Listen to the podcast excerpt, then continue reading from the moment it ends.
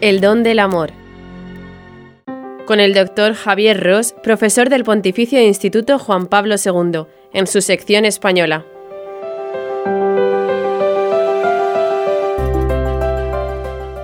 Un bien para la sociedad.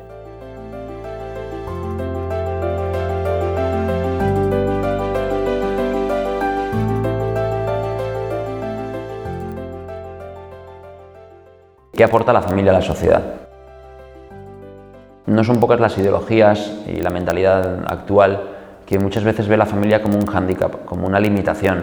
Es decir, a la hora del desarrollo personal individual que nos propone la sociedad de hoy, de esta persona, de este individuo que decide libremente, que es autónomo, que construye su vida, que marca su destino, que va a la moda, que va al gimnasio, que es la chica y el chico 10, aunque tenga 90 años, da lo mismo. Es decir, en esta situación donde el individuo es lo primero que se pone, la familia aparece muchísimas veces como un obstáculo, porque por tu familia no puedes mejorar en el trabajo, por tu familia tienes que comprometerte a una serie de actitudes, etcétera, etcétera. Es decir, vivimos una sociedad que plantea a la familia como un obstáculo, como un hándicap, como una barrera, en no pocas ocasiones. Sin embargo, no podemos dejar de ver que la familia ciertamente en algunos momentos de la vida puede ser un obstáculo, como cualquier realidad social, como cualquier realidad material. El tener unos estudios te posibilitan muchas cosas en la vida, pero es un obstáculo porque no has podido hacer otros estudios, evidentemente. Salir con una chica, salir con un chico es una maravilla, pero te limita porque no has podido salir con otro.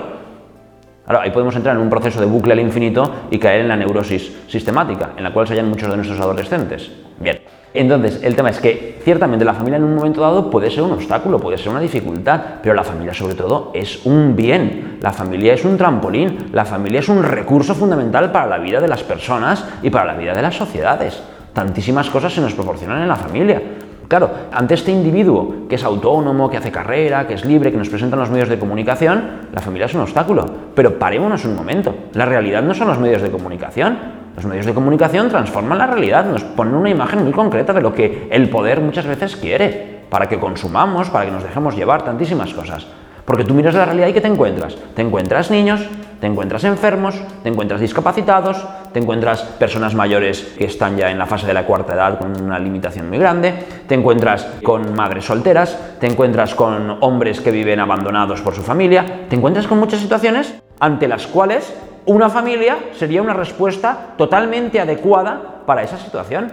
La familia está detrás del sostenimiento del niño, del acompañamiento al anciano, de las terapias de recuperación, por ejemplo, muchísimas veces en temas de adicciones, tantísimas cosas, ¿eh? de los estudios, que una persona estudie o no estudie, tantas veces la familia está ahí potenciándola, empujándola, acompañándola, pagándole recursos para que salga adelante como sea, tantísimas cosas, ¿no? tantísimos mecanismos que tiene la familia para potenciar y para llevar adelante a las personas que la conforman. ¿no? Entonces, se pueden decir muchas cosas de lo que la familia aporta a la sociedad. Yo voy a centrarme en dos brevemente. La primera, ¿qué es lo que aporta la familia a la sociedad? Hijos. Fundamentalmente aporta hijos. A lo cual se podría decir, hombre, ya sabemos que para tener un hijo no hace falta estar casado, no hace falta que haya familia, evidentemente. Eh, la paternidad o la maternidad, sobre todo la maternidad en solitario, va en aumento y crece tremendamente en las sociedades contemporáneas, especialmente en España en estos últimos años está disparada.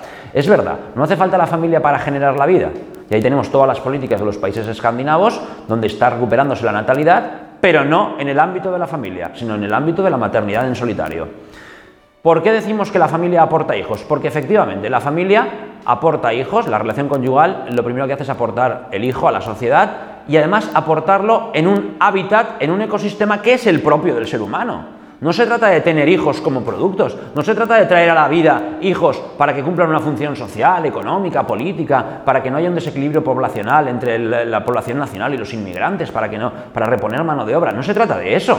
Se trata de tener hijos para la vida eterna, se trata de tener hijos para que puedan realizar su vocación al amor, se trata de tener hijos para poder llevar a una plenitud, si esa es la voluntad de Dios, la relación matrimonial, y se trata de tener hijos siempre en cuanto a personas, no para utilizarlos, no en virtud de unas necesidades superiores.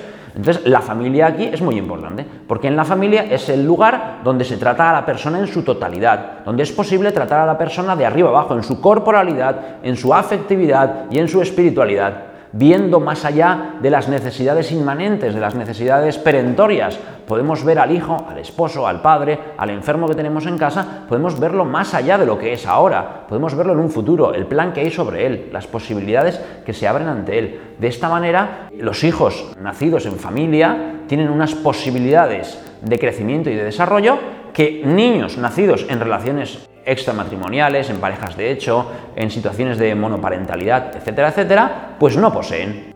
¿Esto quiere decir que todo hijo en situación fuera de la familia va a tener dificultades de desarrollo y que todo hijo que nazca en una familia va a tener unas situaciones fantásticas para su desarrollo personal? No, no quiere decir esto. Simplemente quiere decir que la familia tiene los mecanismos que el otro tipo de relaciones no tiene. No tiene, simplemente la familia tiene los mecanismos. Puede poner en activo una serie de mecanismos, la entrega incondicional, la paciencia, etcétera, etcétera, que otro tipo de relaciones no pueden poner en marcha. ¿Por qué? Porque falta uno de los progenitores, porque no hay una estabilidad en la relación, porque no hay un proyecto a largo plazo, etcétera, etcétera. Son carencias estructurales de este tipo de relaciones que la familia no tiene. Por tanto, lo que se trata es de que la familia ponga en activo, ponga en marcha, eh, revitalice constantemente la relación de entrega y de donación. Segundo elemento que aporta la familia a la vida social, pues podemos decir que la familia sobre todo es generadora de virtud social. En una sociedad en la que vivimos, donde el tema de la virtud está desapareciendo, ahora todos son valores, cada uno tiene sus valores, hasta los cristianos nos atrevemos a hablar de valores, los valores evangélicos, muy, muy bien, tú pones los valores evangélicos y yo pongo los valores del dinero y yo pongo los valores de... Es que educamos en valores, Hitler también educaba en valores, los republicanos en España también educaban en valores, nosotros no educamos en valores, nosotros educamos en virtudes. ¿Qué es la virtud? La virtud es la predisposición estable a realizar el bien, el bien de la persona. Nosotros debemos eh, trabajar las virtudes, las virtudes teologales, que ya sabemos que son un don de Dios, que podemos pedirlas y Dios, si quiere, en su misericordia nos las da, y las virtudes eh, cardinales. Entonces debemos educar en las virtudes. En una sociedad en la de hoy, donde la virtud eh, ni se nombra, porque casi casi es una palabra tabú, y que además la vida política y económica está totalmente tejida de corrupción y de tantísimos problemas, la vida política y económica porque es la que se ve, pero nuestras vidas personales también, ¿verdad? Donde la virtud es tan difícil de encontrar, porque es tan difícil de conseguir y porque tenemos una sociedad que está en contra de la vida virtuosa, pues la familia es generadora de virtud social. ¿Por qué? Porque primero es generadora de virtud personal, precisamente porque ponen en activo el don, porque ponen en activo eh, en lenguaje cristiano la caritas, ponen en activo el ágape, ponen en activo el valor salvífico de la muerte y resurrección de Cristo, ponen en activo la redención. Entonces, la familia es generadora de virtud personal, pero esta virtud personal pasa por osmosis a la virtud social. Tú quieres tener políticos eh, que hagan lo que tienen que hacer y no malversen los fondos, educa a tus hijos en la honradez. ¿Tú quieres tener personas que hagan el trabajo bien hecho en el mundo de la empresa? Haz el trabajo bien hecho en casa. En la cotidianidad, muy importante. Se educa en la cotidianidad, se educa en la virtud en la cotidianidad. ¿Cómo se enseña a un hijo a hacer un trabajo bien hecho? Haciendo la cama bien todos los días.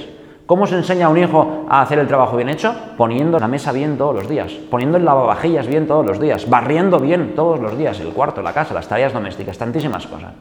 ¿Cómo se aprenden las virtudes también? Por copia de la vida de los padres. ¿eh? Los hijos aprenden la virtud por la vida de los padres, viendo, ¿eh? no tanto lo que dicen cuanto lo que hacen. Por tanto, la familia eh, es capaz de generar relaciones virtuosas. La familia es capaz de potenciar en la vida social la virtud.